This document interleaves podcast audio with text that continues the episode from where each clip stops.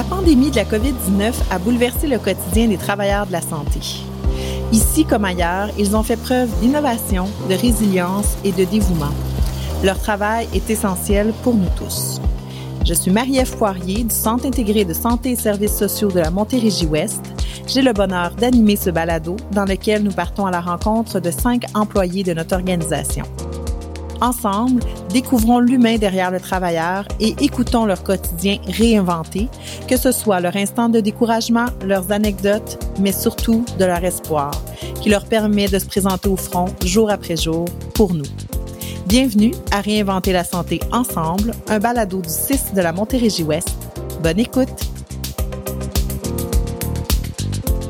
Alors, bonjour à tous, bienvenue au balado Réinventer la santé ensemble. Aujourd'hui, je m'entretiens avec Sonia Turcotte, éducatrice au Centre de réadaptation en déficience intellectuelle et troubles du spectre de l'autisme de Valleyfield. Bonjour Sonia. Bonjour Marielle. Tout d'abord, euh, qu'est-ce qu'une éducatrice euh, avec la clientèle en déficience intellectuelle, troubles du spectre de l'autisme, qu'on utilise souvent, nous, dans notre réseau en acronyme DITSA? Ben dans le fond, nous, on est là pour euh, l'usager, la personne qui a une, soit un, trouble de l'autisme ou de, la, déficience intellectuelle. Euh, on l'accompagne dans sa, vie, dans toutes les sphères de sa vie, que ce soit euh, en hébergement, que ce soit en intégration au travail, que ce soit dans les loisirs. Et on est là vraiment pour lui apprendre les, trucs de, de, de, la vie courante, que ce soit bon d'apprendre à faire son lavage, d'apprendre à prendre l'autobus, les relations interpersonnelles avec les autres parce que c'est pas toujours évident d'entrer en contact avec les gens. Donc, on est un petit peu touche à tout. On fait vraiment partie de la vie de, de, de, nos personnes là. Euh, de, façon, là, euh, que ce soit, comme je viens de dire, en hébergement ou à l'école. On peut même accompagner à l'école s'il y a des problématiques et tout ou en garderie. Dans le fond, je comprenais aussi que tu es au programme spécialisé 7 ans et plus. Donc, euh, vous, vous avez une clientèle de 7 ans jusqu'à l'âge adulte et même euh, personnes âgées. Pouvez-vous nous expliquer un petit peu cette clientèle-là? Oui, c'est ça. Moi, je suis comme plus en déficience intellectuelle. Donc, c'est sûr que mes personnes, c'est euh, vraiment au niveau de, de, la compréhension des, messages, du décodage, que, quand, que nous, ça va bien aller. On, bon, exemple, par rapport à la COVID, quand on a parlé du confinement, euh, pour eux, qu'est-ce que ça veut dire, ça, du confinement? Fait que dans le fond, c'est au niveau du décodage, de la compréhension que c'est un petit peu plus difficile pour eux. Donc, on est là pour vraiment euh, leur faire un peu comprendre, simplifier les choses qui, qui pour nous, c'est très, très, très très euh, banal, mais que pour eux, euh, justement, à cause de la déficience intellectuelle, c'est plus difficile au niveau de la compréhension et du jugement. Et puis, à quoi ressemble une journée type là, euh, avant COVID pour vous, Sonia, pour toi, de, hum, c'est quoi? Est-ce que tu vas à domicile? Est-ce que tu fais du, plus du travail bureau? C'est quoi un petit peu ton horaire? Bien, je te dirais que c'est la beauté de la chose. C'est un horaire que nous, on fait. C'est sûr que, bon, on peut avoir des imprévus, mais règle générale, je te dirais qu'on est, en tout cas, moi, pour moi, je suis comme un petit peu plus en, en intervention, en contact direct avec mes usagers. C'est sûr qu'on a une partie travail bureau à faire. On n'a comme pas le choix. Mais moi, je suis à domicile. Donc, c'est sûr que je, je, je vais voir les gens dans leur demeure. J'ai beaucoup de ressources. Donc, c'est sûr que quand tu arrives dans une ressource, c'est plus d'un usager que tu tu à, aller voir, à aller travailler des choses avec lui. Donc, c'est sûr, mon temps présence plancher, comme on appelle dans le jargon le du métier, est très euh, prédominant, euh, plus que le, bureau, même si on se doit d'en faire. Donc, c'est sûr que moi, j'arrive les matins, euh, bon, je sais à peu près ce que j'ai à faire parce que j'ai pris des rendez-vous, mais c'est possible que j'ai un imprévu, quelqu'un qui va pas bien, quelqu'un qui, qui a besoin de me voir. Donc, c'est sûr qu'on a un petit peu à jongler avec nos horaires. Puis comment la pandémie a réinventé le métier d'éducatrice? J'imagine qu'il devait euh, avoir beaucoup d'ajustements à faire euh, justement pour les, les continuer d'avoir ces soins à domicile là. Oui, tout à fait. Je te dirais qu'on on, s'est vraiment réinventé. On a vraiment comme mis de côté un peu la, le, côté réadaptation. On était comme plus en accompagnement, en répit. Même, je te dirais, bon, dans les premières semaines, on a eu à faire du repérage pour établir les priorités d'intervention parce que tout le monde se retrouvait à la maison, autant dans mes ressources ressources autant dans mes familles naturelles.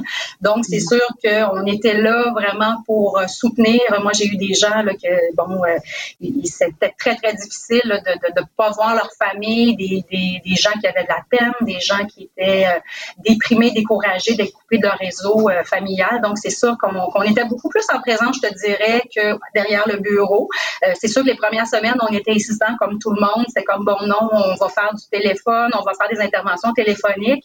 Mais quand tu fais partie des, euh, de la relation d'aide, que tu es habitué d'être sur le plancher, c'est très difficile à faire. Donc, euh, quand on a eu le, le OK pour pouvoir aller, euh, aller supporter les gens et d'être vraiment présent, c'est là qu'on est embarqué. Donc, bon, que ce soit pour aller faire des marches, que ce soit pour aller jouer à un jeu de société. Fait qu'on était vraiment dénaturé, mais on était vraiment là pour, pour soutenir tout le monde.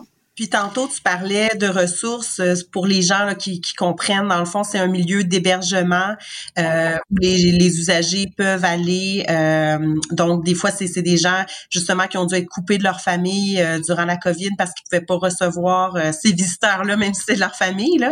donc, j'imagine que vous avez dû pallier un petit peu à ça aussi. Bien, je te dirais oui. c'est sûr que nous, on a eu à faire les, les appels. Ça, c'était quelque chose. Là. Bon, les parents, la, la, fratrie que tu appelles, puis que tu dis, bon, désolé, il n'y a plus de contact physique avec votre frère, votre soeur, votre enfant.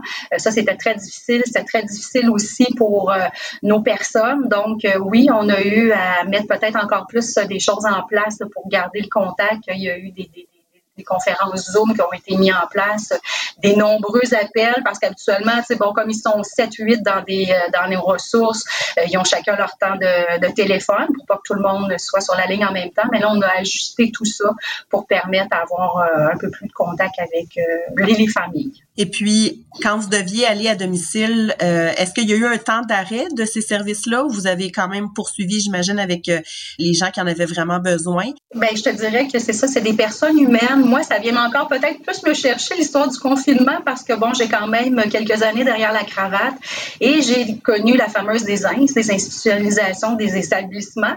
Donc, mm-hmm. j'appartiens à cette gang-là qui y croit, qui y a toujours cru et qui, y croit encore. Donc, pour moi, c'était comme un peu euh, on a tellement travaillé fort de leur donner leur place dans la communauté, de les faire participer dans leur vie, de leur donner ce pouvoir-là. Puis là, on nous demande pour les protéger, de dire, bon, ben là, vous appelez tout le monde, on les confine, on les protège.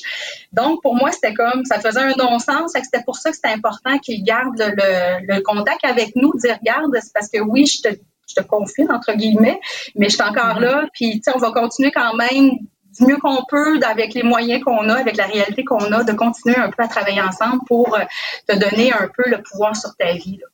Parce qu'on les confinait, mais on souhaite que ces gens-là gardent leur autonomie, euh, gardent leur repère. Donc, c'était ça aussi qu'il fallait euh, maintenir pour éviter, j'imagine, de devoir rattraper certains comportements ou certains éléments plus tard aussi? Oui, c'est ça, parce que eux, comme je l'expliquais avec la, déficience intellectuelle, c'est certain qu'au niveau de la compréhension de ce qui se passait, bon oui, comme monsieur, madame, tout le monde, ils ont été exposés aux médias.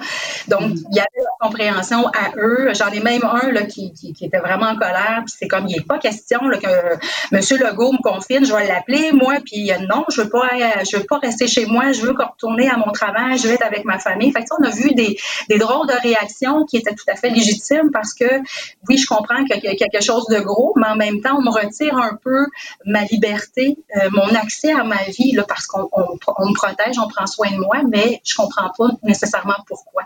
Puis, est-ce que euh, vous avez des usagers qui sont en logement? Oui, j'en ai quelques-uns. Est-ce que c'était plus difficile pour eux de se ramasser un petit peu plus encore isolés parce qu'on sait que la clientèle euh, a, beaucoup de soutien de la part de la communauté euh, lorsqu'ils sont en appartement?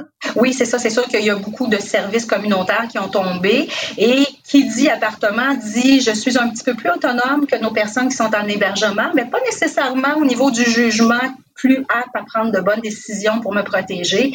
Euh, j'en ai une qui regarde en pleine occlusion de Montréal. Ben, elle était très contente de me dire qu'elle avait été euh, au Vieux-Port, elle, puis elle avait été exposée à, tout ce beau monde-là.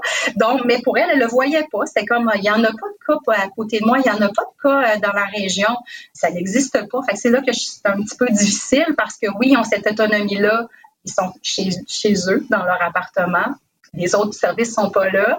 Toi, tu es là, mais on est qui, nous, pour les empêcher vraiment de faire leurs choses? On essaie de les conseiller du mieux qu'on peut, mais je ne peux pas mettre une barre sur la, porte et l'empêcher d'aller s'exposer, même si je fais de la sensibilisation.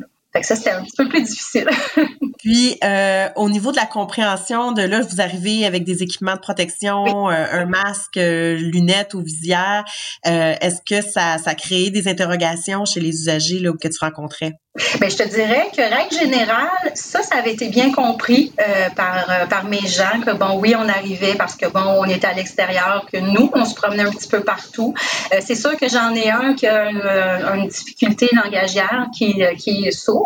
Donc, de me voir avec mon masque, de ne pas être capable de faire de la lecture labiale, c'était très, très, très difficile pour lui. Donc, par chance que le responsable de la ressource était là et qui lui disait un peu ce que je lui disais, mais lui, il a trouvé ça très difficile. Il en a pleuré parce qu'on n'était pas capable d'avoir cette relation-là qu'on avait avant, qui était fluide de se parler, puis qui pouvait me répondre par lui-même. Ça, c'était peut-être le, plus celui qui a réagi le plus. Oui, j'ai des enfants, des jeunes enfants aussi. Ça, c'était aussi euh, pour le grand frère avec lequel je fais un suivi. Lui, il trouvait ça drôle. Puis même, c'est comme bon, ben, je faire comme Sonia, je vais me mettre un masque. Mais la petite sœur, elle, comme, ben voyons, tu sais, je, je, comprends pas là. Et ça y a pris quelques rencontres avant de, comprendre que c'était vraiment moi qui était derrière tout cet bel équipement là. là. C'est vrai que le masque peut représenter une barrière énorme pour celles et ceux qui ont une difficulté langagière et qui ont pris l'habitude de lire sur les lèvres, mais aussi pour les personnes ayant une déficience physique ou intellectuelle ou un trouble du spectre de l'autisme. Pour Sonia Turcotte, comme pour ses collègues, le langage, comme bien d'autres choses, est à adapter et à réinventer pour continuer à offrir le meilleur service possible pour favoriser l'autonomie et l'intégration sociale des usagers.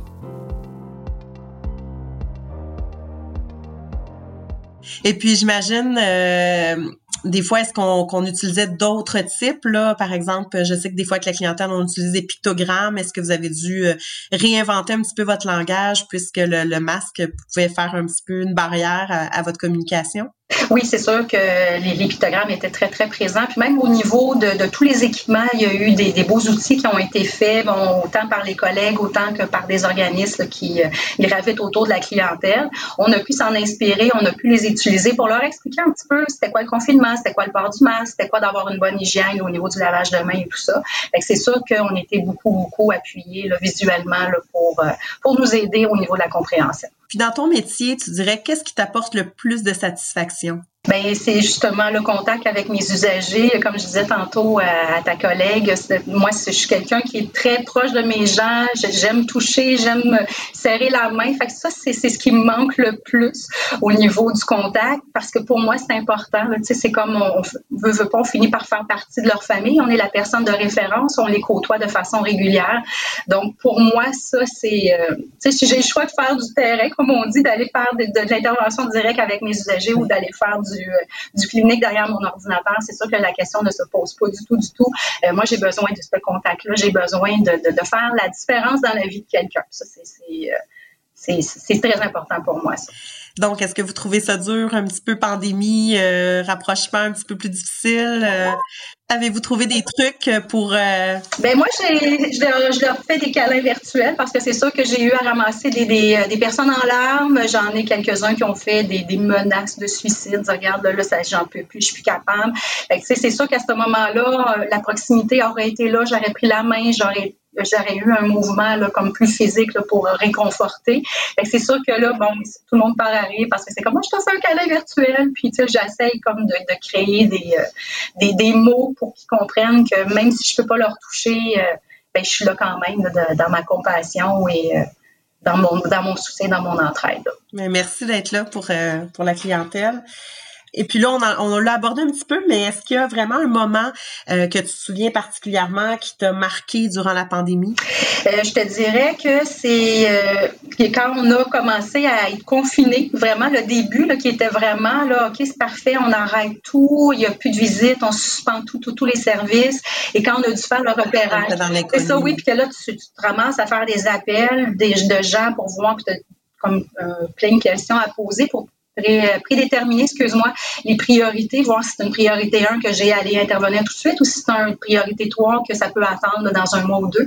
Ça, j'ai trouvé ça euh, assez, euh, assez particulier. Tu entends les choses au Congo, tu sais pas trop ce qui arrive, tu banalises un peu parce que toi aussi, c'est la première fois que tu vis ça, cette pandémie-là. tu fais, bon, OK, c'est correct, est-ce qu'on en fait trop? Puis là, à un moment donné, tu te rends compte que, ben non. fait que ça, c'était, euh, c'était le moment le plus difficile, le début de la pandémie. Puis quand on a pu retourner et, refaire un peu le travail que, moi j'affectionne beaucoup, ben là, on dirait que ça faisait encore plus de sens parce que là, j'étais vraiment avec mes gens, j'étais vraiment là pour les soutenir dans cette euh, nouvelle réalité-là. là est-ce qu'il y a un commentaire d'un usager ou d'une famille qui t'a particulièrement touché durant la pandémie? Bien, je te dirais que c'est les familles qui, malgré la peine, euh, quand je faisais mes appels, disaient, me regarder, on confine, on vous demande de ne pas entrer en contact. Euh, je te dirais que la plupart de mes familles, malgré la peine, malgré le, fait de ne pas être en contact avec leur, euh, leur famille, ben, leur famille, leur frère ou leur soeur ou leur enfant ou leur, leur fils, leur fille, les parents me remerciaient de prendre soin de, de leurs jeunes ou de leurs leur frères, leurs sœurs puis pour eux, c'était comme, ben merci, on comprend. Sonia, oui, c'est difficile, mais on vous remercie euh, comme établissement de prendre soin de ne pas les mettre à risque. Fait que ça, ça m'a comme réconcilié un peu avec euh, le fait que je dois dire, bon, ben, parfait, je vous confirme, je vous retire de vos activités. Fait que ça, ça m'a réconcilié un petit peu. Puis j'imagine, c'est même si les gens avaient un contact euh, par téléphone ou par Zoom, le fait que vous soyez là aussi, puis que vous puissiez expliquer un petit peu comment l'usager se sent ou ce que vous faites avec lui pour justement le, le Euh, ça devait être rassurant pour les familles aussi. Oui, c'est ça. Puis même, c'était drôle parce que quand on a commencé à parler de déconfinement, moi, j'avais deux familles qui m'attendaient devant une de mes ressources parce qu'ils connaissent mon horaire et savent que, règle générale, les mercredis, je suis à tel endroit. Donc, j'avais deux familles qui m'attendaient sur le, le trottoir parce qu'on venait de faire l'annonce qu'on déconfinait et qu'ils pouvaient avoir accès, oui, à l'extérieur, oui, avec un masque. C'était comme, bon, OK, Sonia, on, on, est là. Est-ce que tu peux nous expliquer comment ça fonctionne? Fait que oui, je pense que les gens savaient qu'on était peut-être encore plus présents qu'on l'a été euh, pendant nos suivis réguliers. Puis, euh, qu'est-ce qui te motive à aller travailler le matin? Qui me motive, ben c'est ça. Moi, je suis quelqu'un qui aime les défis. Je suis quelqu'un qui aime pas nécessairement la routine. Fait que c'est sûr que ma, mon travail, euh, comme je disais tantôt, euh, oui, j'ai une petite idée de qu'est-ce qui m'attend dans ma journée, mais il y a tellement d'imprévus, il y a tellement de situations qui peuvent se présenter que ça, ça me motive, ça me stimule. Puis moi, j'ai besoin. Je suis une fille qui a besoin de bouger. Je suis une fille qui a besoin de défis. Donc, euh, mon travail, moi, je pense que je suis vraiment sur mon X. C'est, c'est quelque chose que j'aime beaucoup. Ça fait plusieurs années que je le fais. Puis même si ça fait plusieurs années, je sens que je suis encore là, puis je encore euh, la petite flamme là, à l'intérieur de moi là, pour continuer encore quelques années. Puis faire la différence, est-ce que tu as un exemple justement, tantôt tu me parlais qu'il y avait peut-être des usagers pour qui ça avait été plus difficile le confinement. Euh, là, on est un petit peu plus déconfiné. Euh, est-ce que il y a une amélioration notée chez des gens qui avaient peut-être euh, un petit peu plus la déprime ou que ça a été plus difficile pour eux? Est-ce que c'est une belle réussite aussi de voir qu'il y a des gens qui, qui reprennent le dessus? Oui, parce que c'est ça, j'avais une jeune fille qui elle est, qui a un, un, amoureux qui demeure pas nécessairement dans notre ville. Elle doit prendre l'autobus pour s'y rendre. Et, elle, avec le confinement, le, le chum autant qu'elle ont été confinés, donc ils ont été plusieurs semaines, voire des mois à pas se voir. Donc c'est sûr que elle, c'était très, très, très, très, très difficile. Fait que la journée qu'on a commencé à déconfiner et qu'on lui a dit qu'elle pouvait reprendre les visites chez son amoureux, euh, oui, c'était vraiment là, un beau moment et c'était vraiment dire, bon, ben, OK, c'est correct, on, a travaillé fort, mais maintenant, on a la réussite de dire, on peut te permettre, parce que tu as suivi euh, les règles qu'on t'a demandées, on peut te permettre maintenant de retourner voir ton amoureux. pour d'autres personnes, c'est la même chose. Il y en a d'autres qui trouvent ça encore difficile parce que c'est pas tous les services qui sont repris. On les reprend comme goutte. C'est les gens qui ont accès aux services communautaires ou, aux euh, intégrations en travail. C'est pas tous reparti encore. Donc, c'est sûr que pour eux, on trouve ça long, on trouve ça encore euh, difficile parce que, bon, ça fait plusieurs mois qu'ils n'ont pas vu des amis, qu'ils n'ont pas vu, qui n'ont pas été en contact nécessairement avec des gens qui gravitent à l'extérieur, autour d'eux. Est-ce qu'il y a un point qu'on n'a pas abordé que tu aimerais discuter? Ben peut-être un, petit peu nous expliquer euh, peut-être les, les, les, caractéristiques d'une personne qui a une déficience intellectuelle ou un trouble du spectre de l'autisme, puis en quoi euh, un petit peu reprendre euh, les éléments de leur comportement, puis qu'est-ce qui a pu être un frein là, durant le confinement. Là? OK. Dans le fond, c'est ça, les, personnes qui ont des déficience intellectuelle, comme je disais tantôt, c'est vraiment au niveau de la compréhension, du décodage du message, que c'est plus difficile pour eux. Comme ma jeune fille aussi, là, que bon, quand on lui a dit de tuer en confinement, pour elle, était vraiment centrée sur son besoin à elle, sur euh, ses envies à elle. Oui, elle comprenait qu'on était en pandémie, que tout le monde était à la maison, mais moi, là, on me brime, on, m'empêche d'aller voir mon, amoureux. Fait que ça, c'est très, très difficile pour elle à comprendre pourquoi on lui demandait là, de, de faire ça. Puis c'était vraiment au niveau de sa compréhension. On avait beau sortir les appuis visuels. Non, on a dû aller euh, plus vers euh, de même augmenter la médication pour l'aider à gérer son anxiété parce que c'était vraiment très difficile pour elle au niveau de la compréhension de par sa déficience intellectuelle. Ça, c'est là que on voit la différence. Dans le fond, c'est comme, euh, oui, je, comprends une partie, mais je ne comprends pas tout ce qu'on me demande parce qu'il y a des affaires qui sont trop abstraites pour que je puisse les approprier, euh, ou il y a des, concepts qui sont vraiment trop complexes pour que je puisse euh, vraiment les approprier puis dire, bon, mais parfait, je les comprends vraiment. C'est là qu'on voit vraiment la différence entre les personnes qui ont une déficience intellectuelle ou nous, les neurotypiques, au niveau du, du, décodage, parce que même pour nous, c'est difficile certains trucs qu'on nous demande de faire. Donc, c'est sûr que eux, avec leur compréhension, c'est encore plus difficile parce que pour eux, ça fait pas de sens. C'est comme, euh, moi, je suis comme plus centrée sur moi, sur ce qui est bon pour moi, mon besoin à moi, mon bien-être à moi, parce que c'est un peu ce qu'on leur a dit depuis plusieurs années. Donc, on me demande d'aller à l'inverse de ça, je comprends pas. Merci beaucoup à Sonia Turcotte, éducatrice au Centre de réadaptation en déficience intellectuelle et troubles du spectre de l'autisme de Valleyfield, avec qui je me suis entretenue aujourd'hui. Vous avez apprécié? Inspirez vos proches, vos amis et vos collègues en leur partageant ce balado. Ayons aussi une pensée pour l'ensemble des employés du système de la santé et des services sociaux qui s'affairent chaque jour à innover et à réinventer les soins de santé.